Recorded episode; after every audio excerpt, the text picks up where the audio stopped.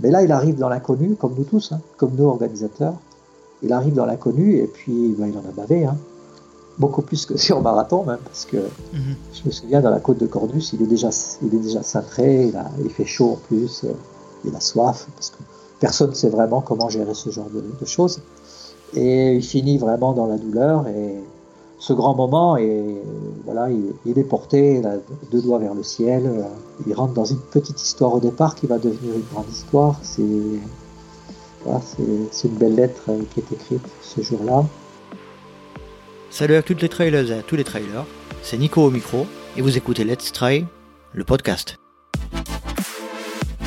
Pour ce projet consacré 100% à la pratique et à la communauté du trail running, j'ai décidé de partir à la rencontre des différentes personnalités qui constituent ce milieu. Trailers inconnus, organisateurs de courses, athlètes de très haut niveau ou encore figures médiatiques, je souhaite vous faire bénéficier de leur expérience à travers un entretien au format long qui me permettra de vous faire découvrir plusieurs aspects de mes invités et ainsi connaître leurs histoires, leurs peurs, leurs motivations et leurs petits secrets. Pour constituer une réelle communauté autour de ce projet, chers auditeurs, je vous demande de participer à votre manière en notant avec 5 étoiles et en mettant un petit commentaire sur Apple Podcast ou en vous inscrivant à la newsletter mensuelle. Et passons maintenant à la présentation de l'amitié du jour. Aujourd'hui, j'ai l'honneur de recevoir un des personnages historiques du monde du trail, journaliste et photographe, il est le créateur des magazines VO2 Run et Endurance et du site internet SPE15 en 2015 consacré au dopage dans le monde de l'athlétisme et de la course à pied. Il est en premier lieu, et c'est ce qui nous intéresse le plus, le créateur et le fondateur avec son épouse Odile Baudrier du Festival des Templiers en 1995. Nous allons évoquer son immense expérience du milieu, puisqu'il fait partie des pionniers de la discipline. Remerciement tout particulier à M. Fred Bousseau qui a permis cette rencontre. Je ne vais pas vous faire patienter plus longtemps, et je laisse place à ma conversation avec Gilles Bertrand. Aujourd'hui, je reçois Gilles Bertrand, Monsieur Bertrand, bonjour et je vous remercie euh, d'avoir accepté euh, mon invitation. D'abord, il ne faut pas dire monsieur, hein. Gilles, ça me suffit. Alors Gilles, ça suffit. alors, alors, euh, bonjour Gilles et, merci encore d'être présent parmi nous. Ah, c'est moi qui vous remercie hein, d'arriver de, cette façon chez nous dans notre territoire des Templiers. D'accord. déjà, petite question, comment se passe le confinement chez vous là? Comment vous vivez la situation? Parce que pour ceux qui écouteront l'épisode bien après. Euh, on est en pleine période du, coronavirus et euh, en, confinement. Comment ça se passe chez vous? Alors moi j'ai une situation un peu particulière parce que je suis encore journaliste. Donc dès le même la veille du confinement, j'ai débuté un, travail de, journaliste pour raconter la vie du confinement à Millau. Donc en fait tous les jours je fais un reportage et je publie tous les jours. Donc au départ pense que les trois premiers jours, j'ai, fait des images euh, dans Millau où effectivement il y avait plus, plus grand personne dans les rues. Et puis au quatrième jour, j'ai commencé une première rencontre, puis une seconde, euh, soit dans des aspects sociaux, des gens qui sont en souffrance, ou bien des, commerçants, petits industriels qui sont également en grande difficulté actuellement, qui sont dans un grand questionnement. Euh, hier euh, et ce matin, j'ai rédigé mon, dernier sujet qui paraîtra ce soir sur euh, un petit hameau sur le Larzac qui s'appelle Saint-Martin du Larzac où il y a sept personnes qui vivent là et tout simplement j'ai été voir comment se passait le confinement pour ces gens-là. Il, il y, a, un éleveur, il y a un retraité et puis il y a deux couples qui vivent dans des maisons isolées. Voilà, c'est. Mais je vais dans des univers très très différents. Avant-hier, j'ai fait la cellule Allo Senior qui, permet aux personnes âgées d'être en contact euh, avec les services de la mairie euh, si elles sont en difficulté. Voilà, donc mon quotidien est très occupé, donc euh, pour moi le confinement n'existe pas, je suis un privilégié. D'accord. pour ceux qui ne vous connaissent pas, pourriez-vous vous présenter en quelques mots? En quelques mots C'est compliqué. Hein Alors, moi, je suis d'abord avant tout un, journaliste photographe, parce que j'ai une longue carrière. J'ai 30 ans, euh, je vais dire 25 ans dans le milieu du sport et, principalement dans l'athlétisme, même si j'ai travaillé en Chine dans, plusieurs sports. Et puis, depuis 6 ans, euh, avec Odile Baudrier, mon, épouse, on a créé le, site SP15. Et moi, je, me suis écarté de cette voie pour euh, vraiment me consacrer à, à l'écriture et à la photo dans le domaine euh, sociétal. c'est-à-dire d'aller plus dans la, dans la société civile et, être confronté à des univers les plus divers et variés. Voilà. Et en même temps, à côté, donc, j'ai, je suis organisateur depuis l'âge de 23 ans, parce que j'ai créé ma première course à 23 ans.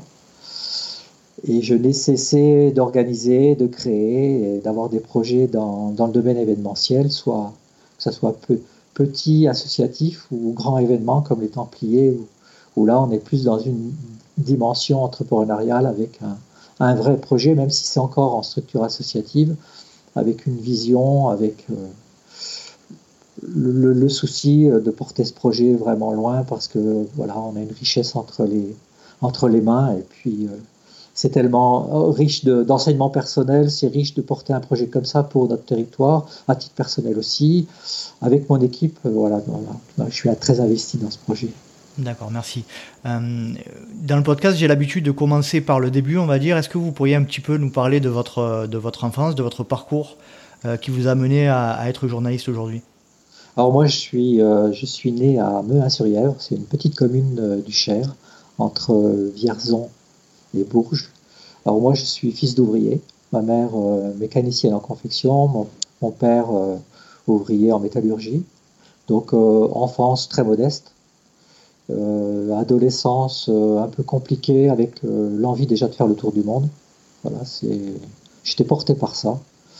Donc l'athlétisme à 11 ans, je découvre le, le Paul Ultra, mais le, le, fond à 16 ans et demi parce que je suis originaire d'une région où on a euh, quelque chose qui est un peu semblable à, la Saint-Élion, qui s'appelle Bourg-Chancer, mais qui ne réunit que des randonneurs. Hein. Donc moi, à 16 ans et demi, j'ai fait ça. Et là, ça a été vraiment un, grand déclic. Donc euh, je débute par la, marche athlétique de compétition. Donc euh, à 17, 18 ans, 19 ans, je fais déjà des 50 km, des 6 heures. en même temps, je suis des études de, de, géographie physique à la faculté de Tours. Et là, je, côtoie des, je, des, coureurs à pied et je côtoie les premiers coureurs sur route de l'époque qui m'embarquent sur le premier semi-marathon à Vierzon. Voilà, premier semi-marathon, j'ai 19 ans. Une un deuxième semi-marathon 15 jours après à Châtellerault, où je fais 1h28, je crois, sans entraînement, enfin spécifique sur ce, sur ce mode de progression, parce que moi j'étais marcheur, donc euh, mhm. j'étais un peu bloqué à 10,5, 11 à l'heure, et là J'étais euh, obligé de, courir à, bah, entre 14 et 15 à l'époque. Et je suis devenu très vite euh, marathonien. J'ai arrêté mes études donc à la licence que j'ai eue. Donc là, j'étais un long moment à me chercher. J'ai fait deux fois la traversée de l'Afrique en stop avec mon épouse. Elle, euh, en parallèle de ça, elle par contre avait trouvé un. Elle avait été donc recrutée par la Banque de France voilà, euh, elle a fait quelques années à la, Banque de France avant de me rejoindre. Donc là, je simplifie parce que c'est assez, ce sont des parcours assez chaotiques. Euh, donc, euh, les éléments déclencheurs pour me retrouver dans cet univers de la course à pied et du journalisme, c'est donc la création, je l'ai évoqué brièvement, de, de, ma première épreuve sportive avec un, un journaliste de Rodez, Jean-Pierre Reich. Nous créons ensemble ce qui s'appelait le Petit Tour du Royaume une course euh, euh, par équipe de 5 qui faisait un, petit tour de, l'Aveyron Nord sur, 100, sur 120 km. En fait, on s'était inspiré de, de, ce qui existait à l'époque. C'était une course en relais en Bretagne, qui traversait la Bretagne. Donc on avait dupliqué euh, cette formule de relais. Et c'était en quelle année ce, ce, premier événement? en 79. 79. 78, 79, ouais. Euh, j'avais 23 ans donc. Et euh, en fait, euh, en créant cette épreuve, on s'aperçoit que il y a pas mal d'épreuves qui émergent en France. Je crois qu'il y a déjà à peu près 250, 300 épreuves sur route. Et en fait, il n'existait strictement rien pour connaître les dates, comment s'inscrire. Il existait à l'époque une première revue de course à pied qui s'appelait Spiridon. Mhm. Donc Dans laquelle vous avez travaillé, me semble, non? Ouais, à laquelle j'avais commencé à collaborer parce que quand j'ai traversé l'Afrique en stop, j'avais fait mes premiers reportages en Éthiopie, en Tanzanie et au Zaïre. Mhm. Donc je connaissais le rédacteur. Donc on lui a fait part de, notre projet de créer un, agenda qu'à l'époque, il n'y avait pas Internet, il n'y avait pas donc les montres connectées, il n'y avait pas Strava, donc on notait tout simplement notre, notre entraînement sur des, sur des petits calepins. Donc l'idée avait été de créer un agenda avec une maquette pour mettre dans des petites cases tous les jours son entraînement et puis euh, de adjoindre à ce carnet d'entraînement le, premier guide qui recensait les courses qui étaient organisées en France. C'était des courses que sur route? Oui, à l'époque, euh, alors il y avait des courses sur route et des courses de montagne. Mhm.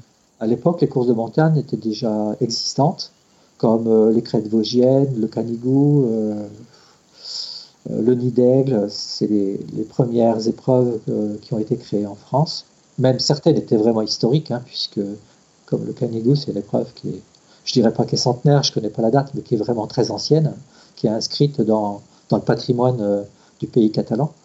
Donc euh, voilà, on a, on a eu ce projet d'édition qui a de suite trouvé son public, parce qu'en en fait, il y avait un vrai manque, et puis euh, le running explosait totalement, puisque ça a été la, première grande vague du running en France, avec la création des, grands marathons, notamment Paris, que moi j'ai dû faire en, 79, 80, 80, quelque chose comme ça. Et, donc euh, là, on a vraiment mis un pied tous les deux avec euh, Jean-Pierre. On a mis et, déjà Odile qui travaillait en plus de son emploi à la Banque de France et, collaborait déjà dans l'ombre à la rédaction de, de, ce guide qui était un guide annuel qui a de suite trouvé son public et qui a été un vrai succès. Et on a fait ça pendant dix ans. Et en même temps, on a ce, guide, il était diffusé euh, comment Par quel moyen? Alors, on, le diffusait principalement par abonnement. Mhm. Et on le diffusait dans les premiers magasins running, comme euh, par exemple euh, Boutique Marathon de Raymond Cornou. À, l'époque, elle était à, en, bas de à la en bas de Montmartre. Et ensuite, elle est partie dans un autre arrondissement de Paris. Donc, il y avait quelques boutiques comme celle-ci qui étaient. Oh, il y en avait très peu. Il y avait Thaès à Marseille ou Manda peut-être. J'ai oublié les noms, désolé. Mais il y avait que quelques, quelques pionniers qui euh, avaient déjà ouvert leur, les premières boutiques running en mhm. France, dans lesquelles on était vendu. Et après, il y avait quelques je me demande si on n'était pas déjà vendu à la FNAC également, puisqu'on avait fait une émission à la FNAC, euh, on avait fait euh, une table ronde dans une des FNAC, enfin voilà. Mais notre principale source de, vente, c'était la, vente par correspondance. Alors pour l'anecdote, on avait déjà des fichiers conséquents, puisqu'on avait déjà des fichiers avec plusieurs milliers de noms, mais en fait, on, fonctionnait à l'époque avec des... On n'était pas informatisé. Euh, les, premiers ordinateurs domestiques existaient, existaient à peine et ils étaient très chers. Mhm. Et on avait des grands bacs dans lesquels on avait des petites fiches. Avec, euh, et donc, on cherchait les, les, numéros comme ça. Là, là les, on voit pas mon geste qui, qui, mime euh, le fait de chercher des petites fiches avec tous les noms. Mhm. Et donc, on inscrivait euh, la commande de la personne. Et après, au début, on a fait les, les, étiquettes à la main. Et après, assez vite, on a acheté notre premier ordinateur. C'était un Victor et on a pu éditer, donc gérer nos fichiers euh, donc, euh, sur ordinateur. Enfin, c'est ma femme qui a créé les, les, premières, euh, les premiers fichiers avec un, avec un système qui s'appelait Dbase, qui était vraiment archaïque. Et donc, on, on éditait nous-mêmes nos Ouais, exactement. Et donc, en 89, moi, j'étais j'étais un j'étais un fan de, enfin, j'étais un grand lecteur de magazines. Euh, à l'époque, il existait un magazine qui s'appelait Actuel, qui était un peu l'équivalent de Society aujourd'hui, mhm. Mais, en, plus dense et plus riche et plus ouvert sur le monde. Et moi, j'étais euh, vraiment fan de ce magazine et je rêvais d'être un reporter comme euh, les grands reporters, comme, comme Bizot ou. Enfin, comme les grands reporters de ce magazine. Moi, je rêvais d'être l'un des leurs. Et notamment, je me souviens, il y a, un, des grands, un des grands reportages que j'avais lu dans, dans Actuel, qui était un reportage qui se passait à Kinshasa, dans, qui était sur la musique, euh, sur la musique de Kinshasa, sur la rumba, sur les grands groupes euh, de rumba zaïroise. Et moi, déjà, j'étais fan de cette musique. Et j'animais déjà une émission sur euh, une radio locale qui s'appelait Quand un Zoulou aime sa et cet article avait été une vraie révélation pour moi. Je dis voilà, c'est vraiment ça que je veux faire. Mmh. donc je piaffais d'impatience pour, pour créer ce, magazine et, et, me libérer et partir euh, à la conquête du monde, mais dans mon domaine à moi, c'est-à-dire euh, bon, ma, passion, ma passion l'athlétisme et la course à pied. Et en 89, j'ai réussi à convaincre Jean-Pierre qu'on puisse créer ce, ce magazine qui s'est donc appelé VO2 et qu'on a créé en mars 89 là, ça a été le début d'une grande aventure. Vous étiez trois, Parce que le numéro 2 de ce magazine alors. Vous étiez euh, votre femme, euh, Jean, euh, Jean-Pierre et vous. Oui, c'est ça. Et le premier, au, numéro 2, avec Odile, on part en Afrique du Sud. Et je fais mon premier reportage engagé, vraiment, à Soweto, avec les coureurs noirs sud-africains. Je rencontre Xoli Leyawa, je rencontre Mathius Motswarate, qui avait été à l'époque recordman du monde du 10 km, et on fait tous les deux avec Odile euh, l'interview de Mark Pladges, qui était un métis sud-africain qui vivait dans un township au nord de Johannesburg. Et on le rencontre, on fait euh, notre premier grand interview. Euh, en plus, il, avait une vraie symbolique parce que c'était un grand militant anti-apartheid qui ensuite a immigré aux États-Unis et il a gagné les, championnats. Il a, été champion du monde de marathon en Allemagne, euh, l'année je me souviens plus, avec le maillot américain. Et deux mois plus tard, on part au Kenya, et là on rencontre Kipkeino à Eldoret. Pareil, sans pratiquement pas d'adresse, euh, à la débrouillardise, c'est-à-dire tout ce qu'on avait appris euh, dans nos voyages en Afrique, c'était savoir se débrouiller et, partir à l'aventure et, et, remonter le fil de l'info comme ça et trouver la personne. Et c'est là où je fais aussi mon premier reportage dans un, dans un petit meeting d'athlétisme. C'était à Kakamega, à la frontière de l'Ouganda. Et puis après, c'est parti. Quoi. Et donc, euh, de, là, poursuivre euh, le fil de, ces grands reportages qui s'enchaînent, c'est là où nous partons au Leadville Trail.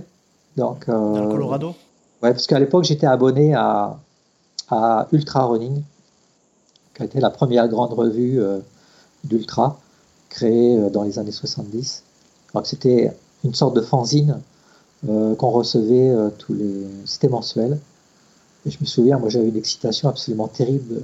J'attendais, j'attendais ce, magazine. Enfin, pour moi, c'est c'était un peu comme Spiridon. Mmh. J'attendais ça pour être informé, pour être connecté avec le monde. Aujourd'hui, on a tout dans la fraction de seconde, nous, nous, nous devions attendre vraiment longtemps. Et franchement, les jours qui précédaient euh, l'arrivée par la poste du magazine, on avait une vraie impatience. Mhm. Donc c'est comme ça que je découvre le, le trail, le 100 miles, euh, comme euh, la Western State, le Wasatch, le Leadville, etc. Et en août, en août 60, en août 89, pardon, on fait notre premier reportage là-bas. Et l'année suivante, on enchaîne par la Western State. Et c'est de là où je, où j'ai le désir d'organiser une course de trail. Bon, ça se fait pas parce que. Alors, je présente mon dossier à la, à la mairie de Millau. Il me semble que quand, tu, quand, et je vous coupe, mais quand vous euh, proposez votre dossier, vous aviez dans l'idée initialement de ne pas faire uniquement un trail, mais euh, une course avec plusieurs activités, c'est ça Je me trompe? C'est ça, oui. On avait appelé ça le Festival de l'endurance. Et tout, tout, devait se passer à Millau.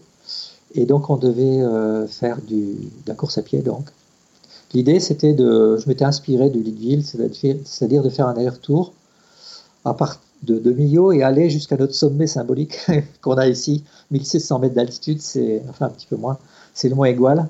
Donc c'était un aller-retour, donc à pied, VTT parce que moi j'étais déjà, déjà un fan de VTT et en plus euh, je pratiquais un peu en compétition et et en plus, j'avais déjà créé une course là-bas sur le Causse Noir, pas très loin d'où se passent les, Templiers maintenant. Mhm.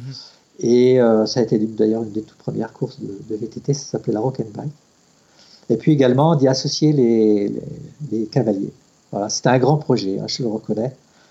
Et puis euh, ce projet a été retoqué et c'est vrai que mon collègue Jean-Pierre était, était vraiment pas chaud parce que trouvait ça trop gros, trop grand, trop ambitieux.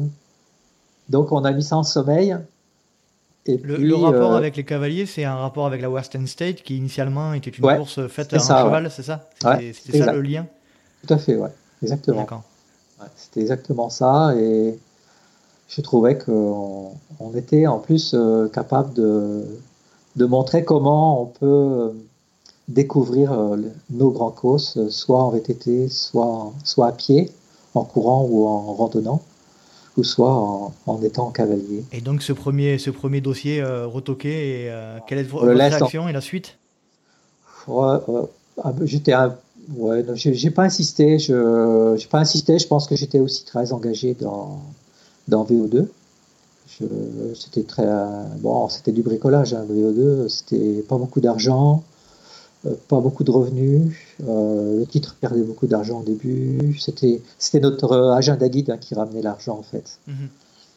Puis après, on avait développé euh, une petite boutique de, de vente par correspondance pour éponger les déficits du départ par exemple, on avait créé les, premiers collants hivernaux. Enfin, moi, j'avais la chance d'avoir une sœur qui était styliste. Et donc, euh, elle avait dessiné les premiers collants. Euh, enfin, parce qu'à l'époque, la, tenue du coureur, c'était, c'était pas de porter des collants, c'était euh, assez mal vu en fait de se balader avec des collants qui mmh. moulent un peu. Mmh. donc, et moi, euh, je, je m'étais dit, mais pourquoi on porterait pas euh, Parce que je faisais aussi du ski de fond et on portait déjà des combinaisons en lycra euh, assez saillantes. Et je me disais, mais pourquoi on porterait pas ça en courant alors qu'on avait des, des joggings qui étaient assez informes en coton transpiré là-dedans. Donc c'était pas très confortable. Donc on a créé une petite boutique comme ça qui a vraiment bien marché et qui a épaulé la, la, la, vie, la survie du magazine. Parce qu'au début, c'était vraiment pas ça. Et puis, euh, dans, VO2, en fait, on a, on a popularisé euh, au départ par les deux grands articles que nous avions réalisés sur la, sur la Western et le Leadville, on a fait connaître le trail. Et là, des, organisateurs français se sont emparés de l'idée. C'est euh, donc Agigondas, donc Frédéric Boucher qui a créé le grand raid d'Antel Ventoux. Et un jour, il me téléphone, il, organise une course qui était une course un peu terroir découverte du vignoble, au pied du, Ventoux. J'avais même fait un sujet chez lui. Et euh, il me dit, voilà, tu as parlé d'un truc euh, qui me... Nous, peut faire ça chez nous, est-ce que tu peux m'expliquer? Donc je l'avais rencontré et je lui ai expliqué comment ça se passait un trail. Et lui, donc, il avait créé le raid, le raid Dantel Ventoux. Donc je dis bien raid parce qu'à l'époque, on disait pas du tout trail. Hein. Mm-hmm. En fait, on faisait les premiers les premières grandes épreuves euh, organisées en France se sont appelées RAID parce que il y avait euh, donc à La Réunion le grand, le, grand raid de, La Réunion, voilà, qui avait pris le mot raid, dans les Pyrénées aussi. Puis aux États-Unis, le, mot trail était peu utilisé finalement, puisqu'on préférait dire euh, endurance run, 100 miles, endurance run. C'était plutôt le titre mhm. générique pour appeler une épreuve de trail. Voilà, quelques épreuves se créent mhm. en France. Et euh, moi, il y, a, quelque chose qui se passe dans, ma vie familiale. Je vais adopter une, euh, petite fille euh, au Tchad, Anaïs, qui avait deux mois. Et en revenant avec Odile dans l'avion, on se dit comment pouvons-nous aider cette ONG qui est installée là-bas au Tchad, qui vit avec pas beaucoup de moyens, qui euh, donc gère un, centre, euh, l'orphelinat, un centre de PMI, euh, une école pour former des, artisans, un centre d'éducation pour les jeunes filles, etc. dans le sud également, à Coumra. Que, pouvons-nous faire? Et c'est là qu'on on décide d'ouvrir le tiroir, de ressortir le dossier de, l'épreuve que nous souhaitions faire à, à. Et puis là, le, projet prend forme, on réfléchit un peu plus à ce que doit être l'épreuve. Alors on enlève le vélo, on enlève les chevaux et euh, on, s'inspire plus de ce que de ce que ce qu'ont fait les, Américains avec leur trail, c'est-à-dire s'ancrer dans une histoire, c'est-à-dire de partir soit d'un sentier historique ou euh, s'accrocher à l'histoire pour raconter, pour raconter également une histoire, pour témoigner sur du patrimoine. Mhm. Et c'est pour ça que nous allons sur euh, le Larzac et, et, que la première édition en 95 propose un circuit qui, grosso modo, fait le tour des cités templières ça, c'est une grande étape de notre vie, évidemment. D'accord. Et c'est à ce, moment-là qu'a décidé le nom et le, et le thème du, de la course. Et ce sont également 95, surtout 96, nos grandes années pour VO2. 96, c'est les JO d'Atlanta. C'est le titre là vraiment a décollé. Mhm. C'est nos, plus grosses ventes en amont dans le preview et après, après les, les, les JO où, franchement on fait un excellent travail journalistique. On, était capable de, de par notre expertise euh, d'être capable de faire euh, un sujet sur toutes les disciplines. En plus, c'est vrai que on s'était quand même. Moi, je m'étais beaucoup spécialisé sur euh, le Kenya et Odile et moi sur les États-Unis. Donc, on avait été sur les trials dès 92 à la Nouvelle-Orléans. moi, j'avais été faire un sujet sur l'inauguration du, du, stade d'Atlanta. J'avais été faire les, les à Sacramento. Euh, on avait déjà été faire pas mal de sujets aux États-Unis sur Mike, euh, Mike Conley, qui était recordman du monde du triple saut. Enfin, je ne vais pas citer tous les noms, mais mm. on avait une bonne expertise. Et là, vraiment, euh, le titre, le titre VO2 s'envole. là, vraiment, c'est un, magazine qui est établi, on est reconnu.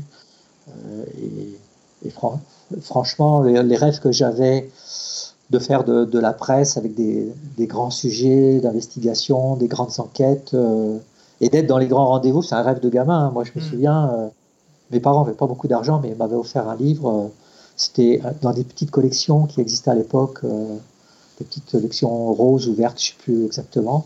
C'était l'histoire d'un journaliste qui partait au JO de Mexico, il racontait sa vie. Mais moi, ce livre, c'était pour moi le rêve absolu que je pouvais atteindre. Et, vous l'avez réalisé, ce rêve. Et ouais, exactement. Et moi qui viens d'un milieu extrêmement modeste, euh, pour, moi, franchement, je l'ai franchi une grande étape.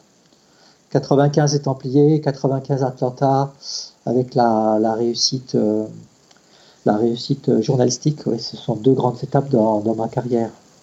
Je, le reconnais. 95, l'année euh, de la consécration ou des, débuts des, gros projets qui ont changé votre vie, quoi. Bah, en fait, oui, euh, en fait, euh, VOD, on est déjà sur un gros projet parce que, enfin moi, on n'a pas, on n'a pas peur, on se frotte à l'équipe. Euh, franchement, on est au carton dans, les mix zones. Moi, photographe, je me bats comme un diable. alors qu'au JO, par exemple, on est 300 photographes, c'est un peu la jungle, il faut se battre. Franchement, on va au contact et, on ramène l'info et, vraiment, on est pertinent sur. moi, je me souviens sur Gale Divers, que j'avais découvert un peu en amont, on, est au contact pour offrir quelque chose qui, est plus, à l'époque, plus pertinent sur certains athlètes, pas tous, hein, mais sur certains athlètes, on est plus pertinent que l'équipe. Bon, les, les Kenyans L'équipe est plus généraliste, peut-être bon, L'équipe, elle était très fort euh, sur certains domaines. Euh, euh, mais nous, sur les États-Unis, sur le Kenya, non, franchement, nous, on était très fort. Jean Galfion, moi, je voyage avec lui dans l'avion qui part à Atlanta on avait déjà une proximité. Je me souviens, Odile avait été faire un sujet avec lui à l'INSEP. Euh, elle, se rappelle encore qu'il avait prise en, moto euh, pour traverser l'INSEP. C'est des souvenirs euh, qui, après, c'est des anecdotes. Et après, pour construire des, longs textes, c'est facile parce que on peut. Il n'y a pas seulement le fait que la personne elle a la médaille d'or autour du cou. Il y a, tout ce qu'on est capable d'accrocher tout autour de ce vécu que nous avions avec les athlètes. Par contre, les Templiers, au départ, c'est pas un grand événement. C'est, on, va en parler. C'est où d'ailleurs initialement les Templiers? Au départ, ça, au départ, ça démarre euh, dans un petit village à Sainte-Eulalie de Cernon. C'est une, des cités templières. Mais au départ, c'est pas un grand projet. On a, on a juste l'ambition de, de, faire un, de faire un bénéfice et de, de le reverser à l'orphelinat. D'accord. Sauf que on a 500 coureurs la première édition. Et vous, vous en attendiez combien? Franchement, on s'était pas fixé, mais. Il y avait un seul format de course? Oui. 60. Euh, alors, franchement, le, kilométrage, on ne l'a jamais su. Hein. Parce que moi, à l'époque, j'étais euh, j'étais assez folklore sur toutes ces données-là. En plus, c'était en plus c'était euh, vendu entre guillemets avec cette idée qu'on partait, mais qu'il y ait 55 ou 60, c'était pas grave. Il n'y avait surtout pas de kilométrage indiqué. Il n'y avait pas de cartographie, il n'y avait pas de carte du tout d'ailleurs. Euh, moi, j'avais fait euh, vraiment un truc très approximatif avec une petite roulette sur une cartiche de GN, donc c'était archi faux. Et vous vous rappelez du parcours euh, Avec ah le recul et les technologies, on peut savoir comment il faisait du coup le premier Templier Oui, il faudrait que quelqu'un soit le fasse ou soit que je le reporte oui, ou je pourrais le refaire avec, euh, avec Trace de Trail, ou je Mhm. pourrais le refaire. Oui, pour savoir. Ah, euh, ça serait d'ailleurs pertinent parce que ça permettrait de voir euh, l'allure exacte du vainqueur. Bon, le vainqueur, euh, c'était Patrick Renard. Patrick un- Renard, ouais. C'était un grand marathonien, il avait fait 2h17, donc c'était un, Ah oui, un oui. bon marathonien. Mais ce serait intéressant de, de savoir euh, quelle, a été, quelle avait été vraiment son allure de course. ouais. Mais c'est vrai, j'avais jamais pensé. Mais c'est vrai qu'on était, c'était pas normé. euh, c'est d'ailleurs ce qui a fait le succès de, du trail, c'est qu'à l'époque, il n'est pas normé. Euh, parce qu'il n'y a personne qui a ce souci de cette rigueur dans, dans les distances. Euh, bon, aujourd'hui, euh, dans, dans l'instant T, on sait que le coureur passe à tel endroit, Mhm. on connaît sa moyenne, on connaît le temps qu'il a mis entre tel, entre tel ravito, tel ravito. On, sait, on connaît l'écart avec le second, qui, enfin la personne qui le précède. On sait même son allure. On peut même supposer la- l'allure à laquelle il va être sur la seconde, la section suivante avec euh, les nouvelles technologies. Mhm. Pff, Non, à l'époque, euh, Et, et en 95, il y en avait beaucoup des, des courses de long format comme ça, vous étiez le premier? Euh, franchement, Gigantas, je ne sais pas s'ils existent encore parce qu'ils étaient d'abord, je ne crois pas qu'ils étaient annualisés. Il existe le Grand Raid de la Réunion, ça c'est sûr. Mhm. Ça, c'est sûr. Je pense qu'il existe l'équivalent de la Réunion dans les Pyrénées, mais je suis imprécis là. Il existe la 6000D, Mhm. mais qui dans l'esprit des gens est perçue comme euh, une course de montagne. D'accord. Au départ, elle est organisée comme une course de montagne, avec, euh, avec les codes qui sont propres à la course de montagne, euh, et ça se rapproche en fait de la course route, c'est-à-dire des ravitaillements euh, très, très très réguliers, etc. Alors que nous, d'abord, on arrive avec un mot. Nous, Templiers, on arrive avec un mot euh, qui Fort. Ouais. Voilà, c'est un mot fort. On s'en aperçoit pas, mais c'est un mot qui est vraiment pertinent. Il est très court. C'est une syllabe. à C'est ce-. À sujet, je, je- je me permets de vous couper de nouveau, mais euh, vous, vous pouvez apporter une précision. J'ai lu quelque part que vous aviez déposé en 90 à l'INPI le terme. Est-ce que c'est vrai? C'est exact, ouais. Donc c'est vous qui avez ouais. officiellement Euh, déposé. 90 ou 95, mais peut-être 90, ouais. J'ai vu ça dans Mais on l'a déposé, mais c'est exact, ouais. On l'a déposé, mais on l'a, on l'a jamais fait respecter. D'accord. C'est parce que en, en fait, euh, en 95, lorsque l'on crée les Templiers, on communique beaucoup sur le Motrel. L'année suivante, il se crée cinq courses qui prennent le Motrel. La FFA s'intéresse de suite à ce phénomène pour l'intégrer dans, dans, dans l'univers du running. Et nous, avec Odile, on comprend que, que là, il faut pas y aller. Quoi. Mhm. C'est- On l'a certes déposé, mais il faut pas jouer avec ça. Il faut justement que ça parte et que tout le monde se l'approprie. D'accord. On n'a pas fait comme l'Ultra Trail qui a été un peu cadenassé Par l'UTMB euh, par euh, l'UTMB. Bon, aujourd'hui, je ne sais pas s'ils font vraiment respecter euh, Mhm. Grand chose sur cela, mais non, non, nous, euh, on a compris que on a, on a compris qu'il ne fallait surtout pas cadenasser le mot, et c'est ce qui a d'ailleurs fait sa, son succès. Et, tout le monde euh, se l'a approprié. J'ai j'ai lu aussi que lors de la première édition, vous aviez un- le, le souvenir euh, absolument impérissable de l'arrivée de Patrick Renard. Vous pouvez m'en parler de ça? C'est, Je crois que c'est votre plus beau souvenir d'organisateur, il me semble. Ouais, c'est un, c'est un de mes plus beaux. Ça m'arrache les larmes, ouais, je le reconnais. Euh, oui, parce que derrière, il y a, y a quand même euh, une histoire forte avec Anaïs euh, qui a quelques mois de plus. elle n'est pas bien grosse, hein, elle n'est pas bien costaud, mais elle est dans les bras de, elle est dans les bras de, d'une amie, sa nounou. Et donc ça, c'est important parce que il y y a un lien qui est fort. Et puis Patrick Renard, c'est un, beau vainqueur, c'est quelqu'un qui a exprimé quelque chose qu'on a, qu'on a vu par la suite, mais peut-être pas aussi intensément que ce jour-là, parce que lui-même avait vécu une grande aventure. Euh, je pense qu'il avait eu des émotions sur marathon. Euh, c'était quelqu'un qui était très performant, hein, c'était quelqu'un qui était dans une logique euh, course à pied performance, il a la vie de club, euh, les entraînements à base de, de grosses séances, etc. Mais là, il arrive dans l'inconnu, comme nous tous, hein, comme nous organisateurs. Il arrive dans l'inconnu et puis ben, il en a bavé. Hein. beaucoup plus que sur marathon même, parce que Mhm. je me souviens dans la côte de Cornus, il est déjà, il est déjà cintré, il, a- il fait chaud en plus, euh, il a soif, parce que personne ne sait vraiment comment gérer ce genre de, de choses. Et il finit vraiment dans la douleur, et ce grand moment, et voilà, il, il est porté, deux doigts vers le ciel, euh, voilà, il, est, il, ren- il rentre dans une, il rentre dans une petite histoire au départ qui va devenir une grande histoire. C'est voilà, c'est une belle lettre qui est écrite ce jour-là. On a l'impression d'avoir, euh, voilà, d'être, d'avoir été porté par une, une, une émotion qui vous submerge. Donc, Mhm. euh, ouais. En plus, il a la couronne. On avait déjà mis des codes euh, qu'on avait été piochés ici et là dans. Il n'y avait pas l'arche? Non, l'arche n'existait pas. N'existait pas. On avait très modestement, parce qu'on avait un tout petit budget, hein, je ne connais pas le montant, mais on avait déjà des, des petits codes qu'on avait euh, pris à droite, à gauche dans les, dans les grandes courses, euh, dans les grands événements euh, auxquels euh, nous avions travaillé. Donc euh, il y avait notamment la couronne. Il y avait la couronne, puis euh, le sac du berger qui est offert.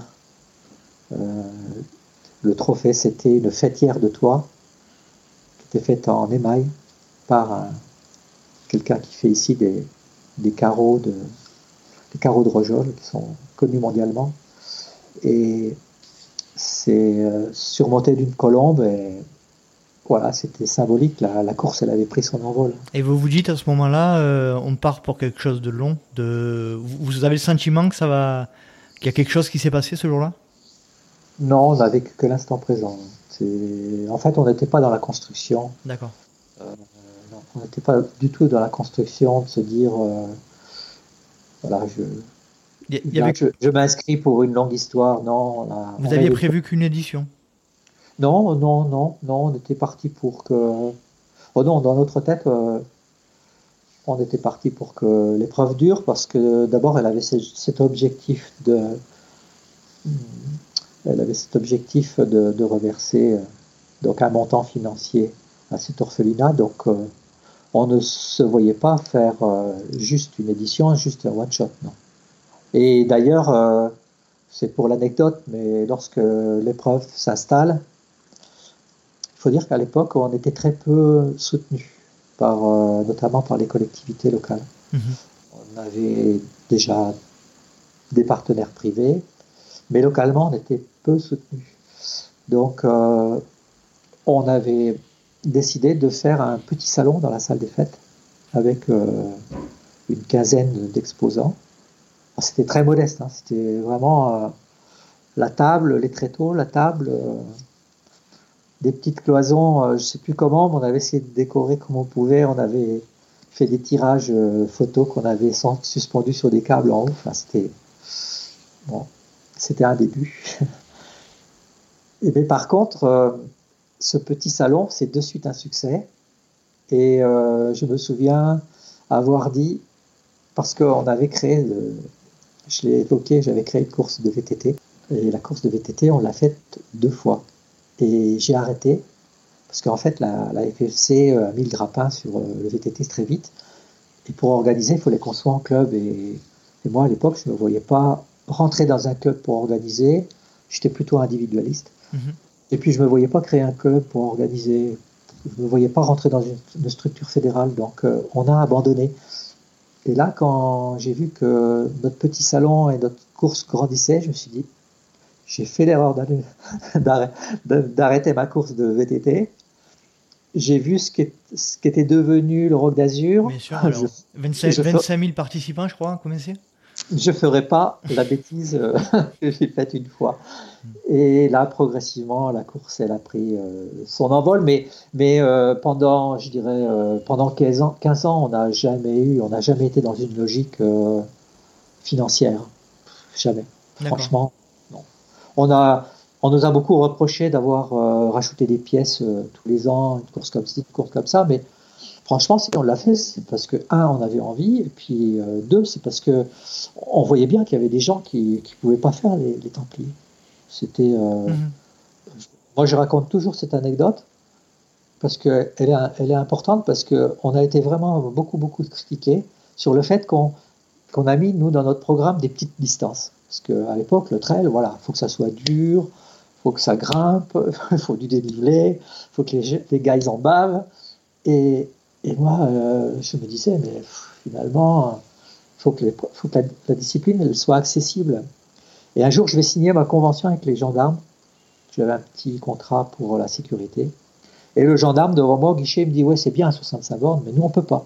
Nous, tu ferais une petite course de, de 20, là, ça va. Nous, ça, on sait faire. Hmm. Et quand je rentre, je dis, je dis Mais je pense que le gendarme, il a raison. Euh, il faut qu'on aille vers ce public qui a, qui a envie de courir, mais ils ne feront jamais 60 parce que c'est beaucoup trop long pour eux. Ils sont, ils, ils ont pas, ils s'entraînent pas, ils peuvent pas s'entraîner, enfin, pour différentes raisons. Et c'est comme ça qu'on a créé euh, bah, la Templière, surtout pour les femmes, parce qu'au départ, on avait quand même une grande, grande majorité d'hommes qui couraient. Hein. C'était, je crois, 6-7% de, de, femmes au départ. Donc, donc beaucoup de femmes euh, qui venaient voir leur, le, le, mari courir. Et le samedi, bah, je, elle s'ennuie un petit peu, donc Odile, c'est elle qui a eu l'idée, euh, créons une épreuve courte pour les femmes, la Templière. Ça, c'est le premier maillon qu'on ajoute à. C'est en quelle année la création de la Templière? Euh, Je suis désolé. Je pas dire. ouais, ouais, là, il faudrait que j'ai mon petit lexique là avec moi. je suis désolé. Peut-être. Euh, c'était peut-être en 2000, en 99, pour fêter le cinquième anniversaire, on crée l'Ultra. Je pense que c'était 2000-2001. Ouais. D'accord. Ensuite, on crée, on crée les 18. Euh, on, avait, on avait créé, euh, je fais un petit peu la chronologie des courses. Oui, on avait créé pour fêter l'an 2000, pour fêter l'an 2000 sur l'Aubrac, on crée le, le, premier trail sur neige. Ça n'existait pas en France. Moi, j'étais euh, skieur de fond. Et je me suis dit, tiens, il y a de moins en moins de neige sur l'Aubrac. Je fais pratiquement plus de ski de fond, mais j'aimerais bien créer une épreuve hivernale. A rien qui existe de ce genre euh, en France pour, pour fêter l'an 2000. Donc on a créé la, la fila au VRAC 2000 en, le 25 janvier 2000 et on a eu beaucoup de neige. et ce fut un grand moment. Et comme ça marchait bien, ce format marathon, il y a quelqu'un qui me dit bah, Tu as créé un marathon sur le VRAC, mais pourquoi tu fais pas un marathon pour, euh, sur, dans le cadre des Templiers? Et c'est comme ça qu'on a créé le marathon des courses. Et puis après, ça s'est enchaîné. J'ai un bénévole qui me dit Les Templiers, tu refuses beaucoup de monde, mais pourquoi le vendredi euh, tu fais pas une course plus intimiste. En plus, euh, les gens y râlent parce que ça bouchonne, euh, etc. Crée une course intimiste avec 300, 500 coureurs le vendredi et tu verras, ça a marché. Effectivement, ça a marché. C'était l'intégrale des courses. D'accord. Puis après, moi, j'adore je, les noms des courses.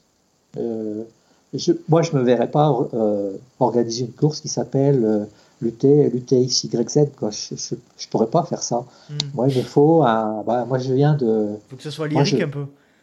Ouais, mais moi, je joue avec les mots toute la journée.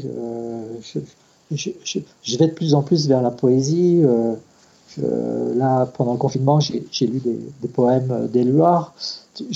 Donc, il me faut des mots, moi, pour, euh, pour expliquer, pour raconter. Moi, mon petit discours que je fais euh, à ma petite façon au moment du départ des Templiers, c'est simplement des mots. C'est voilà, c'est pour, euh, pour créer de l'émotion. Moi, les mots, ça me donne de l'émotion parce que euh, ça sonne à mes oreilles. Moi, j'écoute de la musique, euh, j'écoute de la, des chansons, des chansons de la belle chanson française parce que euh, ça me transporte. Porte. Voilà, la, la, la, poésie me transporte. Donc, quand j'ai un mot qui me vient à la tête, j'ai envie de créer une course. C'est bête, hein, parce que c'est vrai. C'est la Mona Lisa, c'est comme ça que ça se passe. Mm. J'ai un, un, un, un, mot qui s'appelle Mona, le Mona. Un jour, parce que je, souvent je faisais ce circuit qui est très beau qui, plutôt qui monte sur le Causse en partant du Mona et je reviens par le, le ravin des ânes.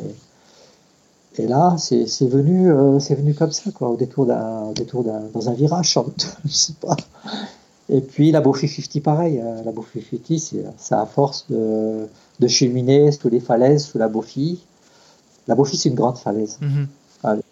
C'est une paroi qui est connue par, euh, les, par les, grimpeurs. Les grimpeurs. Voilà. Et la 50, c'est venu comme ça. Je... Et là, j'ai envie de. Je ne l'ai pas fait cette année parce que j'ai été un peu timide, mais j'ai envie de créer euh, une course pour jouer avec le mot d'ourbi. J'ai trouvé 3-4 mots qui sont géniaux. je ne vais pas les dire là, parce que cette épreuve n'aura jamais lieu, mais j'ai voilà, envie tout simplement. Voilà. Tout, tout, beaucoup de choses se sont passées comme ça, déclenchées par euh, des mots qui me donnent des sensations. C'est vrai. Hein.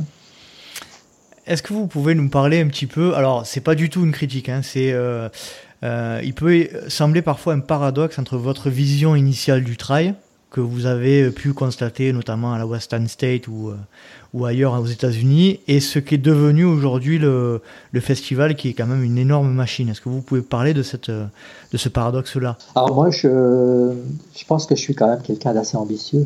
Enfin, je pense l'être.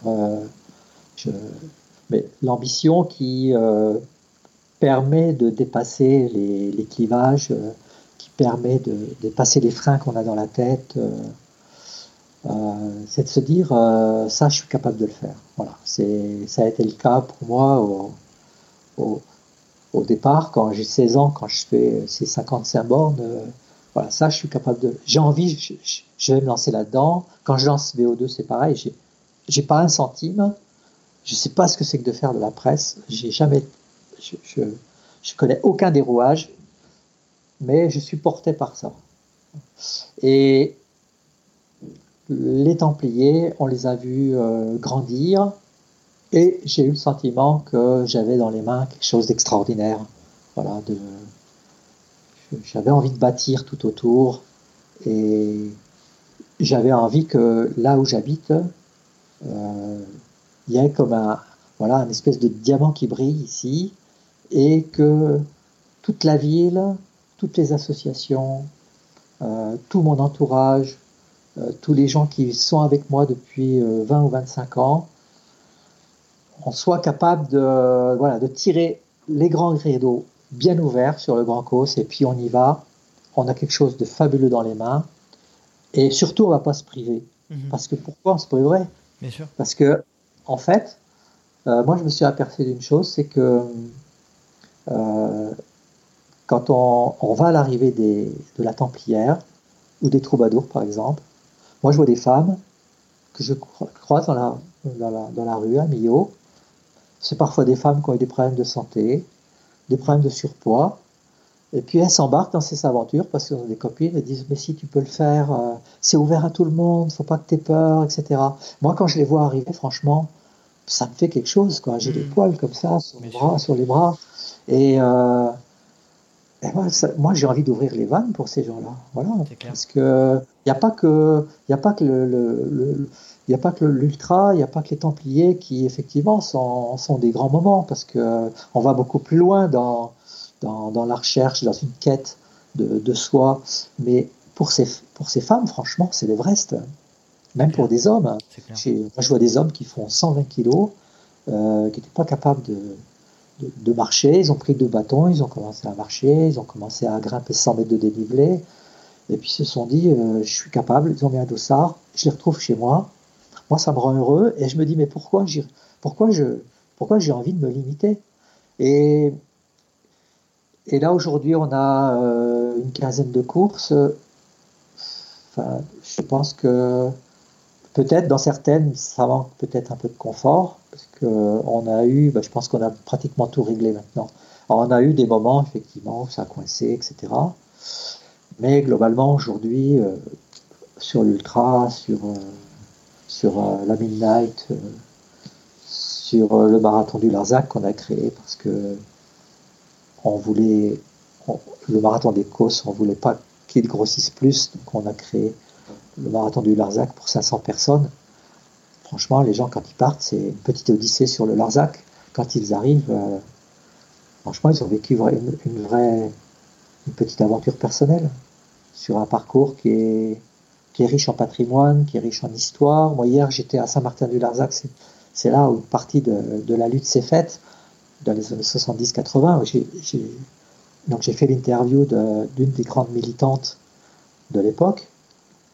Moi j'ai envie que les gens comprennent ça. Donc euh, moi accueillir 15 euh, 000 coureurs, j'ai aucun complexe. D'autant plus que euh, nous faisons quand même la Belle de Millau, 2000 personnes, c'est à peu près 25 000 euros qui sont reversés à la Ligue contre le cancer, donc on est quand même engagé. Bien sûr. C'est, le, bon, maintenant c'est le jeudi. Le jeudi matin, on a des courses sport adaptées, donc parce que ça c'est, quelque chose qui met très cher. Voilà. Alors oui, effectivement, c'est c'est une grosse machine. Euh, c'est euh, c'est aussi une grande kermesse, c'est aussi une grande fête. Une Je fête, pense que c'est le, une grande sam- fête. Le samedi, c'est une grande fête. Mhm. C'est euh, pour moi, je, je- je suis heureux de voir euh, notre animateur euh, qui fait la Java sur le, le podium et qui fait danser les gens.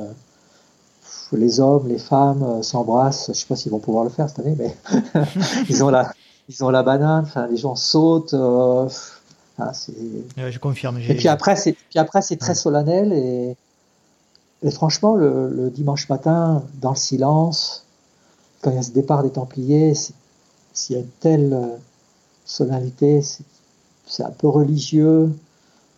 Vraiment, les gens sont en communion.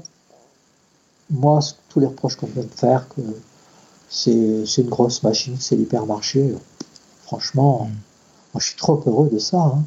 Et franchement, si je pourrais faire 30 000, je ferais 30 000. Alors on peut pas pour euh, des raisons que tout le monde connaît d'entre elles. hein. Et je ne veux pas aller au-delà de, de, de ce que l'on fait aujourd'hui. Aujourd'hui, on est, on est bien calibré. euh, chaque course est calibrée. L'accueil, euh, franchement, on a un accueil quand on rentre dans la tente. Et pourtant, une tente, c'est, c'est pas chaleureux, mais on a beaucoup travaillé dans l'accueil. euh, on a beaucoup travaillé sur la, la déco, le design de notre, notre aire d'arrivée pour qu'il y ait une relation qui soit faite avec euh, notre patrimoine. On est quand même dans un, dans un théâtre de verdure, là où on arrive. Mhm. Euh, on- cette année, on le renforce par des totems en, en bois et en, et en, et en fer, où, euh, qu'on va supprimer progressivement toute, cette grande signalétique euh, qui est très intrusive. euh, On a, on a donc des grands partenaires, on a une, signal- une signalétique qui est forte parce qu'on leur doit, mais aussi, mais aujourd'hui, on veut aussi essayer d'être, euh, de démontrer qu'on est capable de leur apporter une visibilité tout aussi pertinente, mais avec des matériaux qui sont nobles. Donc là, actuellement, on veut travailler là-dessus. Et puis, il y a, il y a- il y a- c'est un élément que les gens oublient trop parce qu'ils vivent peut-être de façon trop euh, personnelle la course. C'est, c'est que moi, j'ai tout un territoire qui vit de la course Bien sûr. qui vibre et qui vit.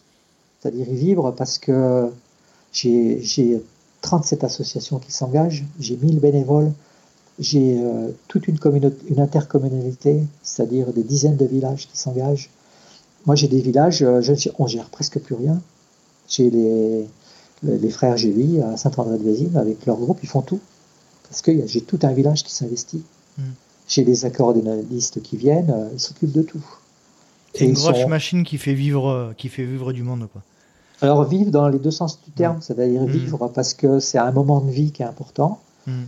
et vivre parce que ça ramène euh, de l'argent sur le territoire. C'est 7 millions d'euros sur le week-end sur Millau, mais c'est aujourd'hui euh, tous les gîtes, euh, tous les gîtes attendent les Templiers, parce que c'est pas seulement ce week-end-là, mais c'est c'est des gens qui sont séduits, qui tombent amoureux des, des grands causes et qui reviennent et, et qui refont du, du séjour. Et c'est du Airbnb qui est de plus en plus plein, c'est tous les Mhm. hôtels sont pleins, c'est des gens qui viennent faire l'espace trail maintenant, qui viennent, euh, qui viennent en famille et, et qui viennent parce qu'on a un territoire en plus qui est riche en multi-activités. Donc on vient faire du trail, mais on peut faire aussi euh, du VTT, du canyoning, euh, de la via ferrata. Euh, donc il y a pour le gamin qui vient, y a pour le gamin qui vient au bike park et qui va peut-être faire une via ferrata, mais et puis les adultes qui vont s'éclater dans, dans, ce, dans ce grand théâtre de, que, sont les grands causes. Donc non, j'ai franchement nous on a on a aucun complexe, on avance, on travaille chaque année sur un sur une spécificité. Cette année, si nous pouvons organiser, ça sera c'est aller encore plus sur une sur une déco pour le marketing qui sera moins intrusif. Et puis cette année, on passe tout au bio. Mhm. Ça, c'est un grand vœu que j'ai pour que bah, justement on, correste- on corresponde encore plus à ce qu'est notre territoire, c'est-à-dire marché court, circuit court, euh, production locale et bio. Faut qu'on, moi, je suis très investi là-dedans personnellement, à titre, à titre personnel, parce que moi, j'ai été un, à 20 ans, modestement, hein, j'étais aux Amis de la Terre, j'ai jamais été militant, mais je me, suis je me sens très investi dans cette cause. C'est des choses sur, sur lesquelles on n'est pas allé assez loin dans nos organisations pour des raisons de coût. Mm-hmm. Euh, de 2020, normalement, on, est prêt à on va franchir le pas sur ces aspects-là. Donc, euh, on travaille en synergie avec les villages, on travaille en synergie avec euh, les éleveurs, on travaille en synergie avec les paysans, avec les papis-mamies qui vivent là-haut. notre course, elle est vraiment bien acceptée avec les chasseurs, alors que c'était très dur. on était dans, des territoires, on était pris pour les envahisseurs. Hein. Mm-hmm. Aujourd'hui, franchement, euh, la course, elle est aimée. Euh, moi, je, moi je, suis heureux de ça. Franchement, je suis heureux de ça. Alors, euh, ouais, je ne peux pas dire plus. Mais moi, pour, de mon point de vue, moi, je l'ai faite en 2018. C'était un vrai régal. C'est vraiment, effectivement, c'est une vraie, une vraie fête du trail. Et c'est très bien organisé, les, parcours sont magnifiques. Je connais pas du tout, je connaissais pas du tout le, territoire euh, dans lequel se, déroule la course, mais c'est juste sublime. J'ai passé un agréable moment, comme je le disais tout à l'heure, euh, avant l'enregistrement, c'est mon trail qui a été le plus long. Il a une portée euh, très importante pour moi. Et voilà, je voulais vous féliciter par rapport à tout ce qui est fait. c'est euh, gentil, merci. C'est très beau. Alors, je voudrais maintenant parler un petit peu de quelque chose d'un peu moins sympathique.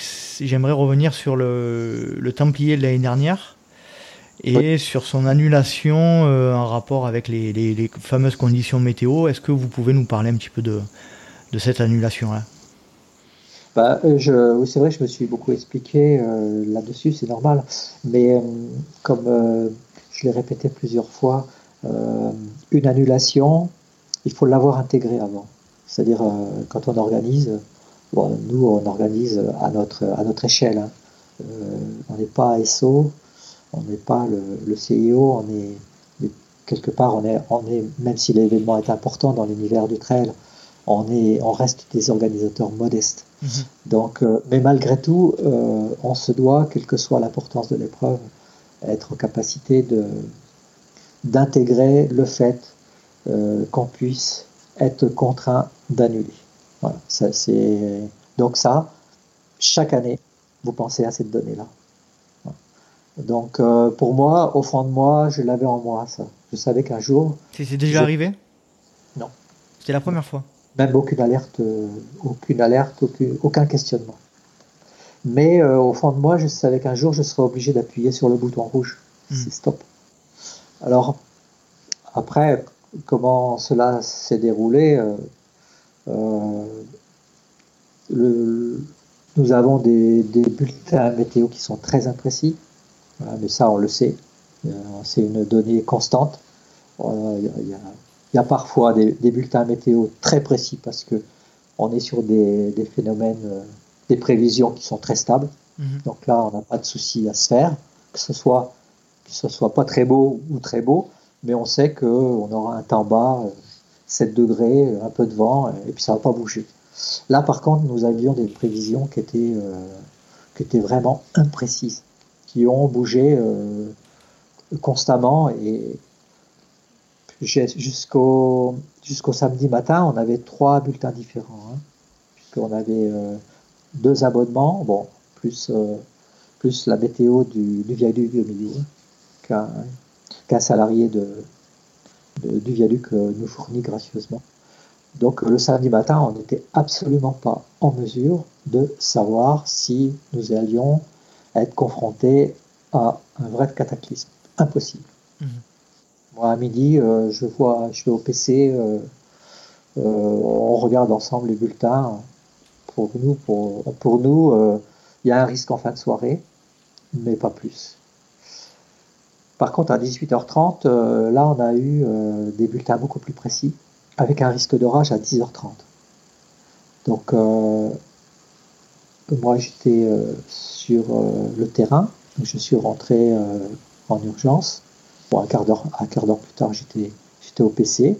On a fait une, une réunion de crise. Donc, le temps de réunir toutes les personnes qui étaient susceptibles d'apporter un avis pertinent arrive bon, je me souviens plus des horaires exacts, mais passé 19 heures. Et là, on a mis, euh, on a passé une heure et demie effectivement à, évaluer si on prend le risque ou si on ne le prend pas.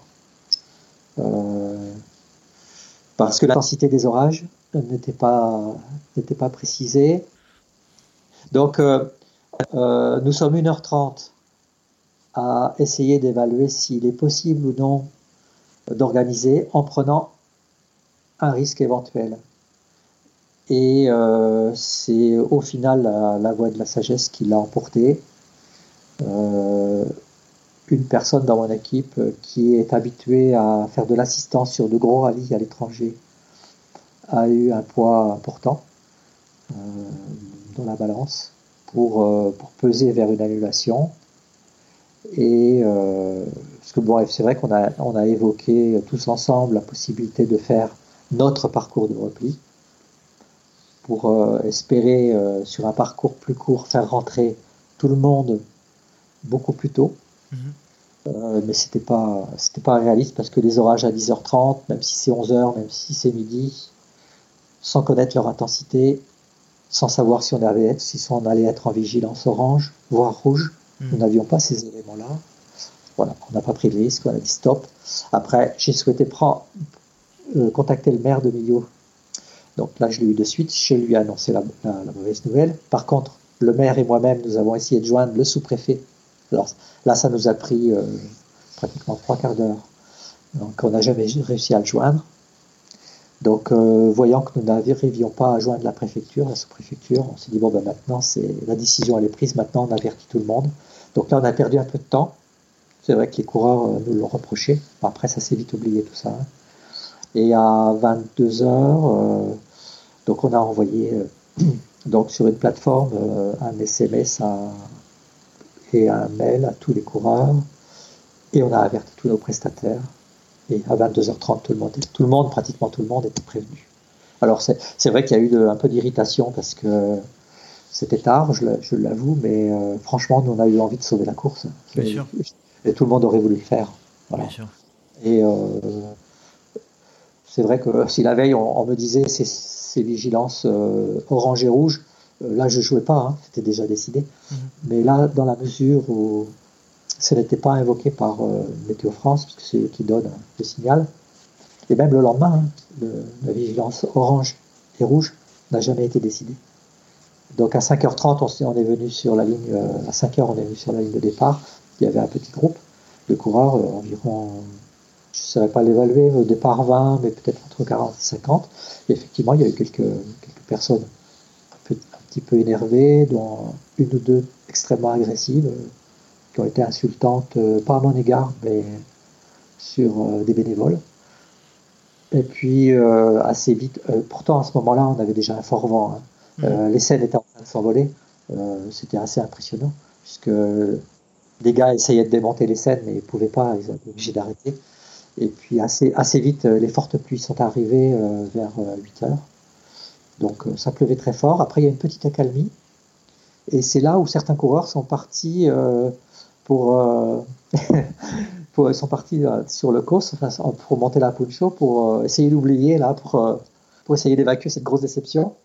Et c'est là, à 10h30 ou 10h35, où il y a eu cet énorme coup de tonnerre qui a fracassé le, toute la vallée, tout le COS. C'est d'ailleurs la vidéo qui a été tournée par, euh, par un blogueur qui a, fait, euh, qui, a fait un peu qui a été un peu virale, cette vidéo, et qui a démontré qu'il y avait un vrai danger. Et à partir de là, à midi ou 13h, euh, je ne me souviens plus exactement l'heure, on a eu la foudre qui est tombée sur une maison face à la course. Il y a eu le feu qui est parti comme une boule, et les pompiers sont venus. Et puis après, on a eu un énorme orage et une, une pluie absolument diluvienne jusqu'à 16h30, je crois. La messe était dite. à partir euh, de là, nous, on a travaillé pour, euh, pour rapatrier tout le ravitaillement, 10 tonnes, pour le stocker, pour appeler euh, les services sociaux, le CCAS ici, le centre de secours, etc., pour que tout, ce, tout cet alimentaire puisse être récupéré, puisse, pour que ça ne puisse pas être perdu. Mhm. Et à part le pain, je crois qu'on a tout perdu, le pain, c'est 100 kilos. Parce qu'on pensait pouvoir le donner au centre équestre, mais en fait, il ne, le prenait plus. On, a, on a réussi à tout écouler et on n'a pratiquement pas eu de perte. Voilà. D'accord. Donc la décision était bonne et. et non, non, mais là, non, non, mais là c'est. Mais même, enfin moi, je, comme je l'ai dit, mais je l'ai répété, je le répète encore une fois, ce jour-là, on réussit notre course. Mhm, bien sûr. On réussit une course qui n'a pas lieu. Pas de blessés. Euh. Non, c'était. Euh, en fait, la course, elle s'est résumée à prendre une seule décision. Mhm. Parce que quand vous organisez, vous avez des milliers de petites décisions à prendre. On s'en rend même pas compte. Euh, ces décisions se, se prennent en, parlant, en discutant. vous allez voir les bénévoles. bon, vous, alors tout va bien, tout ça. Ah, au fait, il y, a ça. Donc, hop, la question, euh, elle est simple, la réponse, elle est simple, vous vous mhm. rendez même pas compte. C'est dans le flot, dans le flux. Mais là, par contre, il n'y avait qu'une seule, euh, un seul questionnement, une seule réponse. Mhm. On a pris la bonne décision. Voilà, point. Après, c'est derrière nous, hein, ça a fait mal. Après, euh, on a eu la chance d'organiser l'hivernal. L'hivernal, il faisait très beau. on, a, on, a, réussi notre course à un peu effacer euh, cette déception. Et puis on s'aperçoit ben, encore plus maintenant, et depuis le 17 mars, que il faut savoir toujours recentrer les priorités dans la vie. Tout à fait. Ce, qui est, ce qui est important et ce qui l'est beaucoup moins, même si, même si, c'est, même si nous, organisateurs, on s'est engagés, et même si les partenaires se sont engagés, même si le territoire avait vraiment besoin de ça, et même si les coureurs aussi se sont beaucoup engagés. Euh, il y a des choses, des choses plus importantes dans la vie, on le voit là. Il y a, des gens aujourd'hui qui sont en souffrance parce qu'ils ont perdu des proches. Il y a des gens qui euh, sont en souffrance parce qu'ils ont mis euh, l'entreprise, euh, le bistrot, le salon de coiffure, donc ils ont baissé le rideau, ils ne savent pas quand ils reprennent. Ils ont les traites qui commencent à arriver. ils sont un peu dans le désarroi. Voilà, moi je, mais j'ai même pas eu d'état d'âme. Hein, c'est non, j'étais franchement j'étais libéré. Le, dimanche soir j'étais libéré, hein. mhm. libéré d'avoir pris une telle décision. Je d'avoir pris la bonne, ouais, avec le poids qu'on a, oui, parce que vous avez un poids quand même. Hein, vous avez le poids de. Vous avez vos partenaires, vous vous dites, euh, putain, il y aura une déception, puisque la, la course, le 25e anniversaire, il n'a pas lieu. Mhm. Euh, votre petit mot que vous avez préparé dimanche matin, il reste dans la poche. Surtout que c'est un, un, moment clé pour moi, ça. C'est mon petit moment de. Hmm. Voilà, où je, je, me, je me place dans, dans l'univers. C'est ma petite bulle qui dure une minute trente. Voilà, voilà, vous hmm. mettez le petit papier dans la poche et puis vous ah, non, il y, a, il y a bien plus important et c'était le cas. Est-ce que vous pouvez nous parler un petit peu de la manière dont vous voyez la suite des Templiers? La suite des Templiers, on la voit euh, dans la continuité de, ce qu'elle est aujourd'hui, l'épreuve. Euh, comme je l'expliquais tout à l'heure, une épreuve qui se recentrait. Alors, c'est, ce qu'on souhaite réussir, c'est une alchimie entre organiser un grand événement, mais euh, ne pas se corrompre. C'est une alchimie extrêmement complexe. Mhm. Euh, parce que effectivement, quand on arrive euh, dans les Templiers, on peut avoir ce choc visuel qui peut être décevant ou perturbant.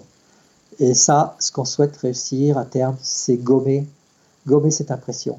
C'est-à-dire que faire en sorte que quand le coureur il arrive, il faut qu'il se sente euh, dans quelque chose qui le séduise de suite par plein de petits aspects qui petits aspects qui, euh, qui vont être, euh, bien sûr, il va y avoir du marketing, il va y avoir de la com, il va y avoir de l'affichage parce qu'on ne peut pas vivre sans nos partenaires. Mais il faut qu'il y ait des éléments de, graphisme. Le, théâtre qu'on va monter, dans lequel les coureurs vont, monter sur les planches, il faut que ça soit un théâtre qui soit extrêmement séduisant. Ça, c'est notre grand vœu c'est ce qu'on veut vraiment réussir à terme. Après, après c'est euh, m'échapper de m'échapper un peu de ce qu'est le trail aujourd'hui euh, ben, par cet aspect-là, mais être encore plus en phase avec un avec un territoire, avec euh, qui est, qui est, riche avec une histoire qui est forte et pour m'échapper de comment dire de la du, côté du, côté factuel un peu du trail. J'aimerais qu'en fait on soit sur des fondements, on soit sur de la poésie, on soit, on soit sur euh, quelque chose de, plus romantique, de la, voilà, de l'affectif, ouais, mm. qu'on soit quelque chose de très très romantique, voilà. Mm. Et que le coureur il se construire une histoire euh, sur laquelle euh, il va mettre des mots et sans doute qu'il le fait déjà, mais j'aimerais que ça aille plus loin et voilà, c'est mes voeux hein, que, que, que, chaque coureur soit capable de d'écrire une histoire comme moi je j'ai un un petit don pour le faire avec euh, beaucoup de sensibilité et, beaucoup de romance. C'est un peu mon vœu de m'échapper des, des, circuits de la performance, même si, même si je suis très content que, mhm. que, les, que les gens viennent courir euh, pour percer. Mais tout en sachant que moi j'ai toujours mis euh, la notion de performance à un niveau égal pour tout le monde.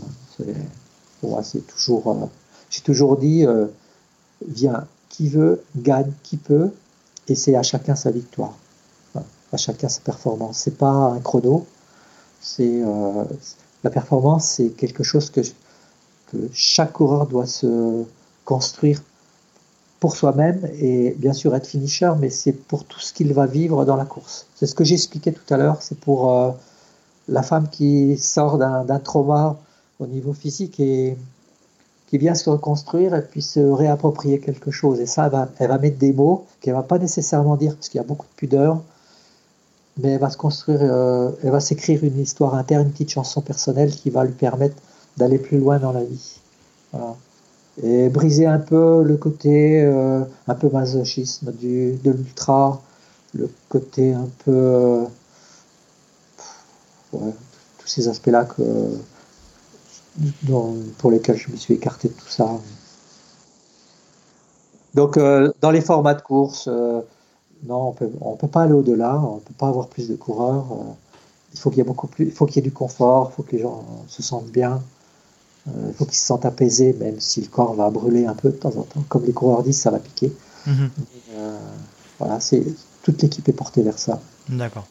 Ça, c'est un message qu'on fait passer à, tous nos partenaires, c'est un message qu'on fait passer à tous nos bénévoles, parce que les bénévoles, c'est eux qui ont le relais, hein, parce que le langage, euh, le, langage, le dialogue, c'est les bénévoles. Hein.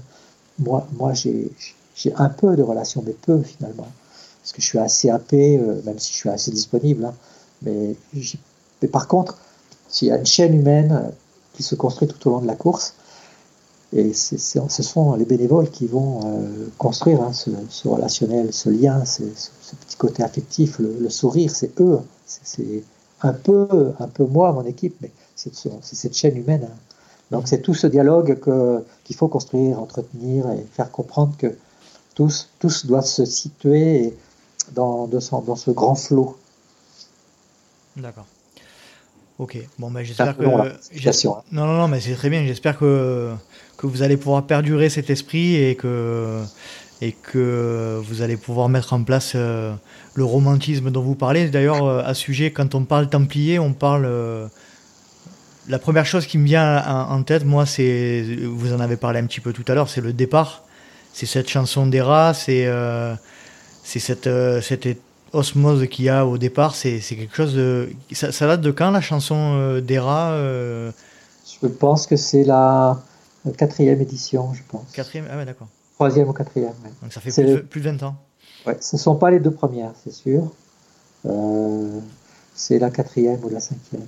Mais je pense que pour, euh, pour euh, la cinquième édition, en 99, nous l'avions. Je suis presque sûr. Ceux qui ne connaissent pas, qui écoutent le podcast, allez voir sur YouTube le départ des Templiers. C'est quelque chose qui fait vibrer. Est-ce que vous voulez aborder un, sujet qu'on n'aurait pas abordé? Non, non je, je, je, vais me répéter, mais euh, les Templiers, c'est s'approprier euh, notre territoire. C'est voilà, c'est en, en, prendre un, petit bout de pour soi-même. Puis euh, voilà, on met dans un écrin.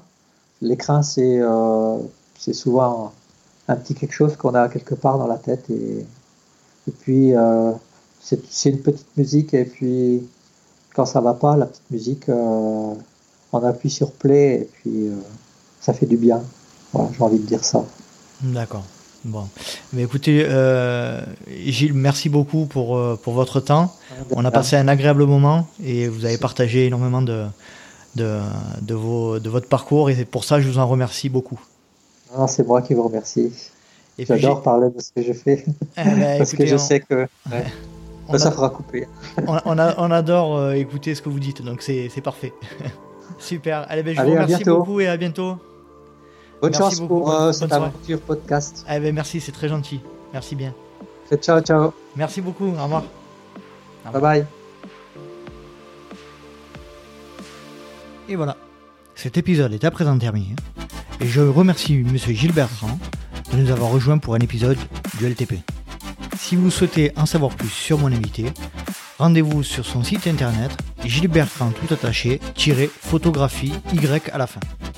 En ce qui concerne le LTP, comme d'habitude, si vous souhaitez nous rejoindre sur les réseaux sociaux, vous pouvez vous rendre sur Instagram à Let's Try le podcast, sur Facebook et YouTube à Let's Try, et n'hésitez pas à vous inscrire à la newsletter mensuelle présente dans les liens de ces différents réseaux sociaux. J'espère vous retrouver pour un prochain épisode du LTP, et d'ici là n'oubliez pas, vive le trail libre, vive Let's Try, et si vous pensez que c'est impossible, faites-le pour vous prouver que vous aviez tort. Salut salut